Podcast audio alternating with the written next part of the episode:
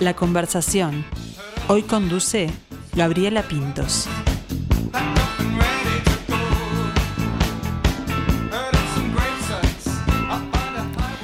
La herencia que dejaremos a las nuevas generaciones y el planeta en el que tendrán que respirar. La herencia de toda una generación materializada en una catástrofe nuclear. El legado medioambiental. Las consecuencias dramáticas de la incursión humana en la naturaleza. Por ahí es la corriente que atraviesa los hijos y las hijas. Es la traducción del título de Lucy Kirkwood, que llega el próximo 18 de noviembre al Teatro Victoria, con dirección de María Varela y con un elenco formado por Betina Mondino, José Luis Morales y Margarita Musto. Y con Betina tenemos la suerte, el privilegio de conversar hoy. Le damos la bienvenida. ¿Cómo estás, Betina? Bárbaro, divina. Estoy, estoy muy contenta de estar acá. Bueno, nosotros también contentos de, recibirte. Actriz, docente, eh, directora, desarrolla su carrera desde ya de 1980 y... Y bueno, yo entré en la EMAD en el 81, este, y ya alguna experiencia, eh, aunque era estudiante, ya me largué a hacer alguna experiencia, o sea que las tablas las pisé desde el 81, un rato ya, hace largo. Lo que no quiere decir mucho, ¿eh? ¿No? Porque no, ¿sabe que yo, esas personas que sacan la credencial de cuántos años tengo yo de teatro, este, no sé, eh, lo pongo entre comillas, porque puede, la antigüedad y la experiencia de la mano. Sí, sí, es una cuestión de, cantidad de años. Lo que sí hay muchas horas de vuelo, que eso sí me parece que es una cosa que te trae, la experiencia te trae, este, si sabes capitalizarla, este, te construye como artista. Este, pero yo que no sé, a mí me gusta más ponerme desde el lugar de, de siempre estar aprendiendo. Y no es una, metáfora, es así, porque cuando uno se enfrenta a una obra de teatro, un texto, páginas, eh, tintas sobre papel, y bueno, es, es un abismo, es un abismo. Claro. Eh, el saber que eh, si estuviera otra, otra actriz con otra directora o director haciendo esta misma obra, saldría un producto diferente. Entonces, esa es, esa es una maravilla, te, te, mm, te juro que me acelera la sangre. Entonces, eso, esta profesión es lo que tiene de divino, ¿viste? que, es como que estás este, estrenando eh, y probando tus herramientas, las herramientas acumuladas en esas horas de vuelo, las estás probando todo el tiempo. Cada vez. Hay un examen ahí en cada. Sí, pero ante uno mismo. Claro, sí, sí, sí. Por supuesto. Bueno, ¿y cómo es tu ingreso al teatro, a las artes escénicas? Ese ingreso a la EMAD, ¿por qué? ¿Por dónde viene? Ay, bueno, si, siempre, no sé, uno tiene un coqueteo eh, hay como una germinación silenciosa que, de repente uno no sabe cómo fue sucediendo y de repente decís, ah, siempre me gustó el teatro, eh, yo estuve becada en Estados Unidos y, tomé cursos de teatro. Como, como buceando un poquito, tratando de familiarizarme. Y mi incursión primera como, como eh, artista, entre comillas, eh, fue a raíz de una amiga eh, que, del liceo que me dijo, bueno, yo ya tenía 20 años, ¿no? Me dice, este, mirá que están llamando para, para papeles de, como si fuera como de relleno, ¿no? Este, en una obra, la obra era El enemigo del pueblo, nada menos, menos con gente como Nidia Telles, Armando Altí, Sobrino, Ana Rosa, o sea, eh, Roberto Jones, o sea, eran, eran un elencazo y estaban llamando para ser de pueblo. O sea, y yo dije, y yo no me animaba porque mi recorte es bastante tímido, aunque no parezca, eh, y alentada por esta amiga, voy y tengo esa primera. Entonces tuve la, experiencia maravillosa de, antes de entrar en la EMAD, conocer un poco la dinámica real, el, el, afuera, el, la, cocina de la cosa, y decir, bueno, sí, sabes que de esto quiero y más. Y así fue como me largué por esto que, que me, me, tragó eh, esta profesión. Una, una masterclass maravillosa ahí, entonces. No, impresionante, impresionante. Yo estaba desorbitada, imagínate, ¿no? Porque no solamente era el estar en escena con ellos, que imagínate, yo desde mis pocos gritos que decía de pueblo, no, era, no era gran experiencia artística en realidad, pero sí verlos, claro. y no verlos solamente una vez, sino ver eh, la, la, días consecutivos, función tras función, y qué pasaba en el, el atrás y el proceso. Y entonces fue realmente un, un avance lindísimo y, y, que me contagió y acá sigo. Este, no encontré vacuna todavía. No hay, no hay cura, parece no que no hay, hay cura no para eso. Bueno, y eh, eso que hablabas de la, de la formación es importantísimo, ¿no? Eh, eh, tú fuiste directora del programa, ¿no? De teatro en el, en en el, el aula, aula sí, sí. De, la, de la Intendencia y el teatro, ahora hablábamos de una, de una mujer joven, o sea, eh, muy joven, pero ya eras grande, adulta, eh, y la importancia de, la formación de los más jóvenes, de los niños en el teatro, pero en esa doble función de poder verlo, disfrutarlo y que te genere ¿no? pensamiento, pensamiento Exacto. crítico, y después de poder formarse también en el teatro. Sí, sí, sí, sí. Eh, bueno, la experiencia que yo tuve en teatro en el aula es, eh, también fue muy formativa para mí. Eh, el mejor público del mundo son los adolescentes. Este, porque no, no hay concesiones, es está contigo o no está, y te das cuenta, y uno trabaja para que esté, para que la conexión se dé. Y la conexión se da en el salón de clase, sin luces, sin escenografía. Entonces hay una apuesta muy fuerte a lo que es la actuación. Claro. Eh, pero, sola, pero eso era el vehículo, digamos, era, era como el, la provocación para la instancia siguiente que era realmente a ver qué te pasa con esto que viste. Entonces ahí eh, se, se se da un espacio riquísimo de lo que vos decías, del juicio crítico, pero del poder charlar entre todos sobre temas que de repente, bueno, son los, los de siempre del ser humano, ¿no? Que los autores lo que hacen es tomarlos y ponerlos en el centro, iluminarlos y decir, bueno, ¿qué nos pasa con esto? Entonces, esa experiencia para mí fue maravillosa. Por otro lado, eh, está bárbaro si los gurises que veían teatro en el aula después se entusiasmaban y seguían haciendo teatro. Pero si no, también. También, claro. Porque el teatro creo que no es un tema de para los artistas, ¿no? Eh, ya Augusto Boal decía que, bueno, que todos hacemos teatro en la vida. Así que este, yo qué sé. Igual para, para estar sobre el escenario, más allá de que eso sí se da y que vos decías, ¿no? Que uno tiene ese, como ese juego, esa cosa, esa coquetería de ir y ver qué es lo que pasa. Después, cuando uno decide, como vos dijiste, quiero más de esto, mm.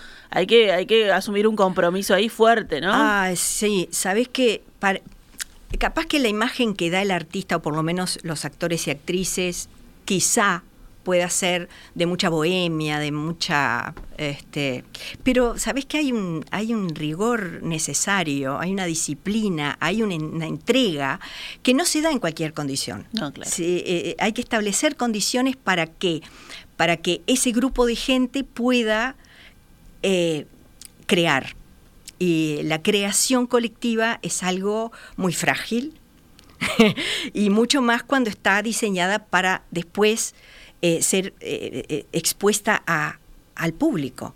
Este, que, que, viene a completar todo esto, ¿no? Sí. Entonces sí, claro que sí, este, es muy importante. Yo, bueno, yo tuve la experiencia de, de, de ser docente de arte escénico y también fue otra maravillosa experiencia que realmente te, te hace aprender más. Más. Es, es, recíproco, ¿no? Ah, no, Estás no, enseñando, no. pero es, también es tremendo. Cartoon el otro día que estuvo acá en el Solís, este, decía que, que cuando terminaban un curso, o no sé si era en la facultad que él daba, y los alumnos decían, bueno, pero ¿y ahora qué, qué otro curso? ¿Qué hago? Y él decía, da clase. No, pero yo no, da clase, porque es la manera cuando uno tiene que explicitar el, claro. lo que sabes, ahí es cuando eh, empezás a, a, a, tomar forma real y tomar conciencia de cuáles son las, las, los elementos con los que vos podés contar, cuáles son las herramientas reales. Así que a mí me, me, me, me formó también esa experiencia. ¿Y qué, en qué lugar ahí te sentís este, más cómoda? ¿En el de la actriz, directora, docente, todas? Ay, yo qué sé, la docencia me, me aportó mucho eh, requiere eh, un desgaste de energía muy fuerte. Este, es un acto de, amor, diría yo. No, claro, porque es abrirte al otro, estar muy este, atento a, lo que le pasa al otro y al mismo tiempo generar el entusiasmo para, para que esa comunicación este, se mantenga, ¿no? Este, en pos de no sé, yo daba Brecht, di Brecht muchos años, entonces este, no dar por sentado que, estás, que están interesados o que eh, lo que vos estás explicando este, pueda estar conmoviendo mínimamente. Entonces eso hace buscar mucho. La docencia me trajo mucho, ahora no estoy dando clases, ahora estoy más... Eh, eh, la actuación me está generando mucha satisfacción. Eh, no solamente eh, cuando estoy eh, haciendo una función de teatro, sino en ahora, por ejemplo, que estamos ensayando, que es un espacio ah, de maravillas, este, y cuando podés generarlo con, profesionales de la estatura de Margarita Musto, José Luis Morales, Mari Varela, que es el núcleo más más este cerrado, ¿no? Con el que estamos el este, núcleo duro ahí, el núcleo duro que estamos, pero claro, yo vengo acá a hablar de, hijas e hijos y en realidad somos un montonazo, es un equipo muy grande y, crear en equipo, crear en, colectivo es una de las cosas que te dejan mayor aprendizaje y mayor satisfacción. Divino. Y eso eh, se da ahora porque, por, porque por el momento que está viviendo el teatro siempre se dio, porque nosotros estamos, hemos hablado con, eh, otros actores y directores de que antes había una cosa más eh, o menos democrática capaz, ¿no? En el que está el director, el autor, el director viene con la idea y los actores acatan. Y ahora eh, como que se llama eso de, eso de la creación colectiva, de todos podemos poner un poco de, bueno, nosotros. ¿sabés que yo tengo, está bien, pero yo tengo, yo creo que es el, esto de que el director tiene una función, no es que sea más, no es más que nadie, pero es asimétrica. Y gracias a Dios que hay una persona afuera de lo que estamos haciendo en escena, para mantener esa distancia óptima que pueda eh, ayudar a completar el trabajo que uno está haciendo, a guiarlo. Eso no quiere decir que el actor no pueda hacer planteos y negociar con el director, sin duda. Pero a mí me gusta pensar esto, que el, el, actor y, o la actriz eh, somos, estamos como en tercer eh, somos intérpretes en tercer lugar, ¿no? Porque intérpretes en, algún sentido. Te explico. Eh, hay una propuesta del, del dramaturgo, la dramaturga. Ahí hay algo dicho, hay un cuento contado. Después pasa por el, por el tamiz del director, que es la mirada que después fue el director el que te llamó. ¿Sí? ¿No? Entonces, vos estás jugando el juego del dramaturgo y también la mirada del director, que va a ser interferida, penetrada, eh, em, activa con, con, los, eh, con el resto del elenco. Por supuesto, no es una dictadura, pero cumple una función de orden, porque si no, todas las ideas valen y, puede llegar a ser un lío bárbaro. Caótico, claro. lío y, no, terminar más también, ¿no? Hay unos tiempos ahí Entonces, esa mirada del director, y capaz que yo acá estoy hablando más como directora que como actriz, pero a mí me, me, gusta pensarlo de esa manera, ¿no? Que, que, que confluyan en, en, en, en una persona para que después se ordene el gran discurso espectacular, que es uno en que están los actores, en que están los técnicos, no, la escenografía, el vestuario, las luces, la música, está eh, la peluquería, el maquillaje, son todos, todos lenguajes escénicos, este, los movimientos, todo eso tiene que ser una sola cosa. Entonces, en ese sentido, me gusta pensarlo de esa manera. Me encantó, me encantó. Eh, bueno, ¿y qué tiene que tener, recién decías, al final el director te llama, qué tiene que tener una obra para que te atrape, para que Tina diga, bueno, yo quiero ir ahí. Quiero trabajar en esto, subirme a este, barco. Este, bueno, estás hablando de esta obra. estás hablando de hijas e hijos. Eh, es una obra que me interpeló como, como habitante del 2023, de este mundo globalizado en el que pasa una cosa en un lugar del mundo y nos pasa a todos. Todos, claro. Entonces, eh, más allá de que tú hablaste de, de- bueno, mi personaje, los tres personajes son eh, físicos nucleares, eh, que puede parecer una cosa muy distante con la realidad del Uruguay, ¿no? De acá, de no, voy a la panadería y yo prendo la radio y escucho, no sé, una cosa más doméstica, me parece, ay, no, un mundo. Y sin embargo, la habilidad de esta de esta joven dramaturga de 39 años, Lucy Kirkwood, aterriza tremendos temas. Vos hablaste del medio ambiente, hay de, de- de- de qué pasa con, con lo que el legado que le dejamos a, lo- Sí. a las nuevas generaciones, pero lo aterriza en, en un terreno de una humanidad arrasadora. Entonces, todo esto lo vamos viendo, todo esto que tú dijiste era el telón de fondo. Eso es el telón de fondo de lo que del encuentro de estas tres personas en el que eh, es un vértigo permanente. Entonces, ¿qué me atrae? Me atrae eh, la profundidad de, de planteos que no son livianos, pero están contados desde, desde el lugar de, de gente, de, la- de gente que vive, que, que tiene sus, sus pasiones, que tiene sus lados oscuros y muy livianos, porque en esta obra, desde la risa hasta, hasta eh, quedarte estupefacto por algunas cosas que pasan, este, entonces esa, ese carrusel de... de- de- es- para mí es un es una caja, a mí me encanta el chocolate, es una caja de bombones, ¿entendés? Porque tenés te- te- tenés el arduo trabajo de, de compatibilizar aspectos muy diversos en un solo personaje. Claro. Entonces, mostrar, yo creo que esa es la habilidad del- del- de, esta, de esta obra, que hace un despliegue maravilloso de un montón de temas y eh, que nos interpelan. A mí me interpelaron solamente con leerla. Así que espero que el trabajo que estamos haciendo, y estoy deseando a ver qué pasa con el público, estoy deseando a ver qué pasa. Claro, ahora ya viene esa ansiedad, ¿no? Después de Porque que se sabes termine. que, porque hay, eh, los personajes son grandes, ¿no? Son tres, tres este, Sí. eh, ge- gente mayor, digamos. No adultos mayores, no quiero decir adulto mayor.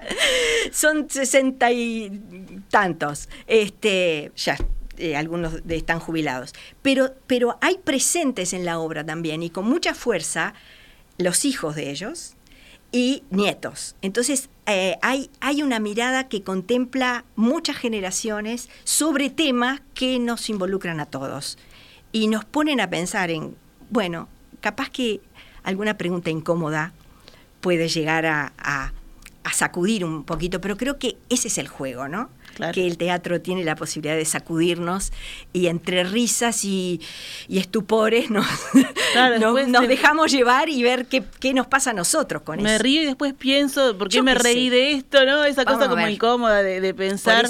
Hablemos un poquito de la trama. Recién mencionabas los, los eh, personajes que son, no sé si mantienen los nombres, Hazel, Robin y Hazel, Rose. Rose y Robin, sí. Ahí está, eh, que tiene cada uno su, su mirada del mundo, más allá de que compartieron una, una Sí, experiencia. son, son gente que en un momento de su vida eh, fueron compañeros de trabajo y, y hay un entramado muy fuerte de, de- de afecto y de historias entre ellos tres.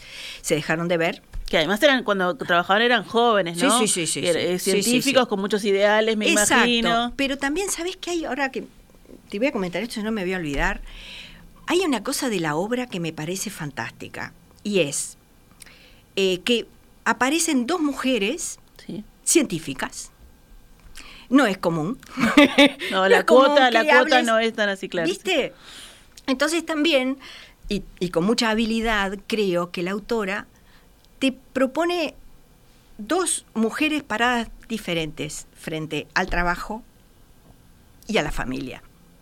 Y, y cómo conjugaron, o cómo quisieron, o no pudieron, o pudieron hacer todo esto. Entonces, también es, eso está, no es el centro, pero sí está como, como aguijones para, para todo lo que está pasando, que no te puedo contar mucho. No, mucho no, pero. Mucho te voy a contar. Yo voy a ir hasta donde porque se pueda. es una obra, ¿sabés que es una obra que tiene esa, esa cuestión? Que, que ya de principio te propone que te vayas enterando de a poco de, de algunas cosas. Entonces yo no, no, puedo, no puedo decir mucho. Bueno, pero sí que lo que ya nos contaron, que le podemos contar a la gente, que están en una cabaña, ¿no? Sí, que es, es sí. el- la pareja de científicos, ¿verdad? Sí. Eh, y llega una compañera que hace muchos años que Claro, no ven. están, están en esa cabaña, es que ni siquiera Aislados. es de ella, aislados, porque hubo una catástrofe, catástrofe. Eh, tenemos varios ejemplos en los que podemos Sí. pensar ahora. Este, pero tiene que ver con eh, el tema de su trabajo en algún momento. Bueno, eh, la catástrofe los, los hace moverse del lugar donde estaban y están en una cabaña aislados. eh, con, con- no tienen casi energía, no te- o sea, el, el- el- el afuera está dando señales este, complicadas.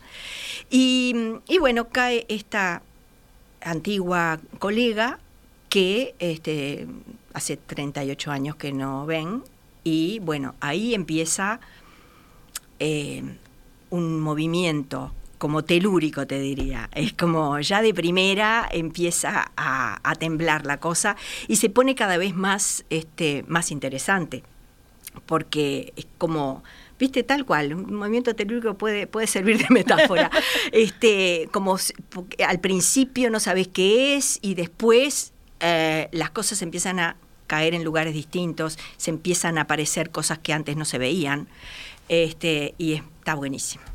Está- lo que sí se nota es que Betina y elenco están gozando de una manera Sí, sí, tremenda estamos, este, sí. este trabajo. Bueno, ¿y cómo fue zambullirte en tu personaje? ¿Cuál es tu personaje? Mi personaje es Rose, es la que viene, La que llega. la que llega, eh, la que... A mover todo eso. Eh, sí, sí, quizás, eh, sí, quizás sí. Sí, la propia, solamente la presencia de ella ya empieza a mover algunas cosas, sobre todo varias interrogantes, ¿no? Este, sobre todo de que, ¿qué haces acá? Claro, bueno, porque me imagino que en la cotidia- cotidianeidad de esa, de esa pareja, esa tranquilidad, ellos tienen además sus rutinas, eh, como que se aplasta todo lo que pasó, cuando viene algo del pasado, empieza a remover, Sí, ¿no? Y además eh, ellos están jubilados, ella no. Ella Claro, viene con otra, con otra inercia, ¿no? Este, entonces, bueno, eh, ahí empieza a, en, es- en ese encuentro este, que va, va eh, amontonando capas de cada vez nos enteramos de más cosas. Este, eh, al principio es muy intrigante porque no sé qué, qué, qué, qué es esto, qué, qué está pasando acá. Este, y bueno, con mucho arte la, la, la dramaturga nos, nos sumerge en, en aguas maravillosas porque te, te, te pegas unos revolcones enormes o este, de repente estás en la orilla este, mirando los pajaritos. O sea, es, es, es, eh, es, es un mundo que el recorte de mundo que hace Kirkwood es, es, es fantástico, fantástico. Le saca punta a todas las posibilidades de un encuentro de este tipo entre, entre colegas ya veteranos, pero que los trae un, un tema de urgencia y de Actual, ahora. claro. Y yo les diría a todos, ahora es un, un tema de urgencia para todos, no solamente para los personajes. Claro, es que además, eh, bueno, tiene en el 2016, ¿no? Se estrenó. Sí. Este, tiene, tiene unos años, pero es sumamente actual, Uh. eh, cada vez más capaz, lamentablemente, podríamos decir Sí, sí, también, sí, ¿no? sí, sí, sí, sí, Eh, Bueno, y, y vos me decías hoy cuando, cuando llegabas que era un placer el tema de eh, que es un personaje que vos tenés de dónde agarrarte, ¿no? O sea que el zambullirte en Sí, ese personaje sí, debe, haber- sido bastante fácil o por lo menos este No, no, o un sea, desafío fácil sí, en el de eso. quiero, claro, quiero Es- meterme ahí y jugar con es eso. lindo. No tengo que armar todo yo. Exacto. O, eh, cuando, cuando eh, una obra, yo te contaba, ¿viste? hay algunos personajes que uno dice, ah, está, es medio hueso, porque claro, no tiene carne, la carnadura.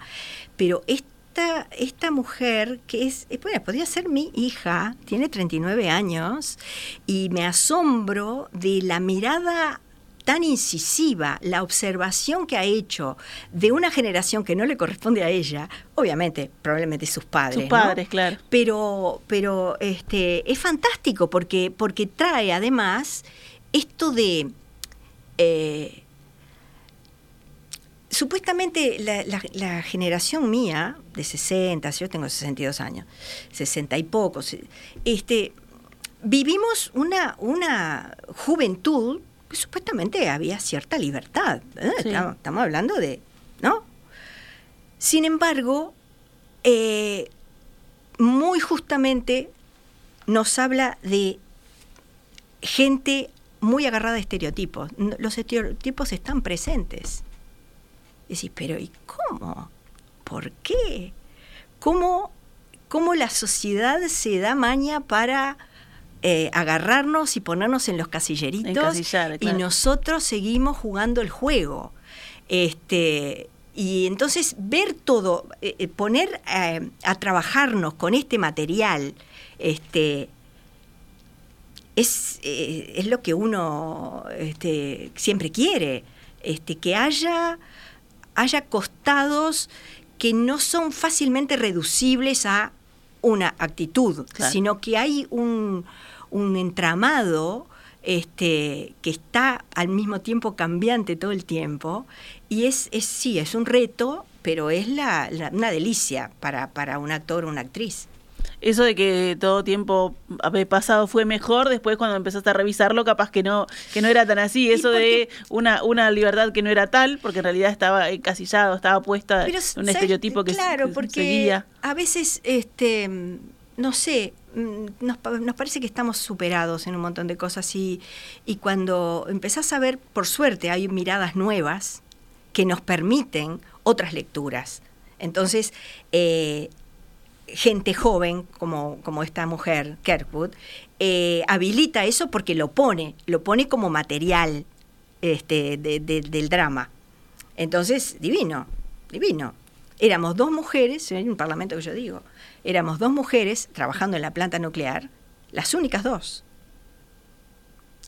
Eh, y, había un hombre que era el, capo más capo, que es el, el personaje de José Luis, y eh, cómo eso, em, cómo entraba cada uno en, ese, casillerito, ¿no? Qué difícil o, qué fácil le resultó a Hazel y a Rose estar eh, siendo las dos únicas mujeres eh, en un trabajo como doctora en física. Sí, claro. ¿No? Entonces, eh, todas esas cosas, ya te digo, todo esto que te estoy diciendo son es, una zona aledaña, no es el centro.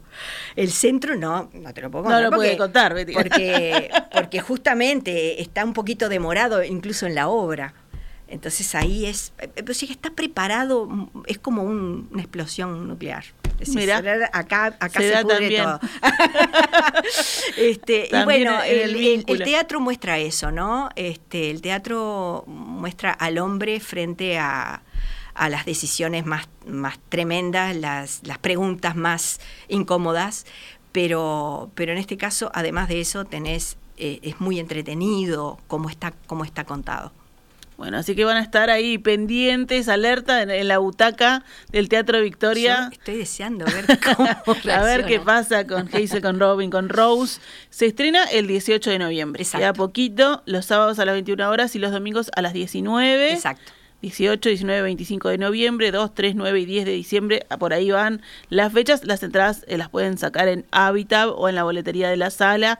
Siempre les recordamos que no se duerman. Sí, y Habitab tiene la posibilidad de sacarlas por la web. Buenísimo. No solamente en sucursal, así, así que, ya no tienen excusa. El teléfono, agarran el teléfono y, entran en Habitab. Eh, yo te iba a preguntar, a ver, ¿cuál era la, invitación para la gente que, que nos está escuchando? Yo creo que con todo lo que has contado... Me parece ya se tienen que haber quedado enganchados, ¿no? Sabes que yo no quiero dejar de, mencionar a todo el equipete. Sí, cómo no. Este, porque Mari Varela es la directora, ya dijimos quiénes estamos en, los únicos que se nos ve, somos este, a José Luis Marga y, yo, pero también está Soledad Capurro en el vestuario, Martín Blanchet en las luces, Fernando Condon en la música. En la música. Este, Gustavo Petkoff en la escenografía.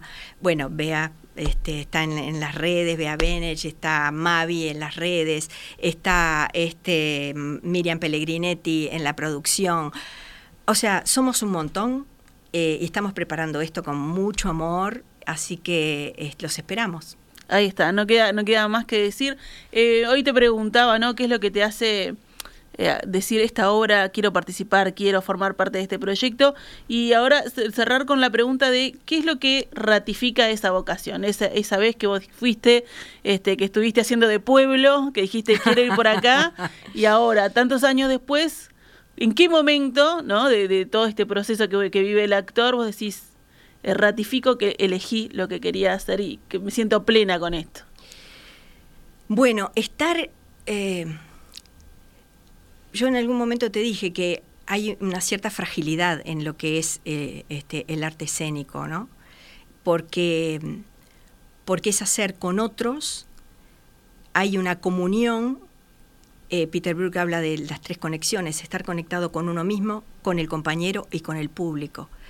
Y eso es muy difícil de lograr. Y eso eh, aporta una adrenalina y una, eh, un, vacío en el estómago que, que hace que, cada función sea un reto. Eh, y lograr la comunicación real eh, aunque sea en la ficción, parece, me parece una, cosa medio loca, pero quizás sea un ejercicio para poder lograrlo en la vida real. Comunicarnos. Divino. Bueno, Betina Mondino, un placer tenerte aquí por primera vez, que sea la primera de varias. Bueno. Y bueno, te estaremos viendo allí en Hijas, eh, Hijos e Hijas. Bueno, no sé si el, orden de los factores en este caso altera o no altera el producto. Hijos e Hijas, esta, esta obra de Lucy Kirkwood, que dirige, como decía María Varela, Betina es parte del elenco junto a José Luis Morales y Margarita Musto, 18 de noviembre es el estreno y los espero a todos ahí. Vayan ya a sacar sus entradas en Hábitat. Muchas gracias.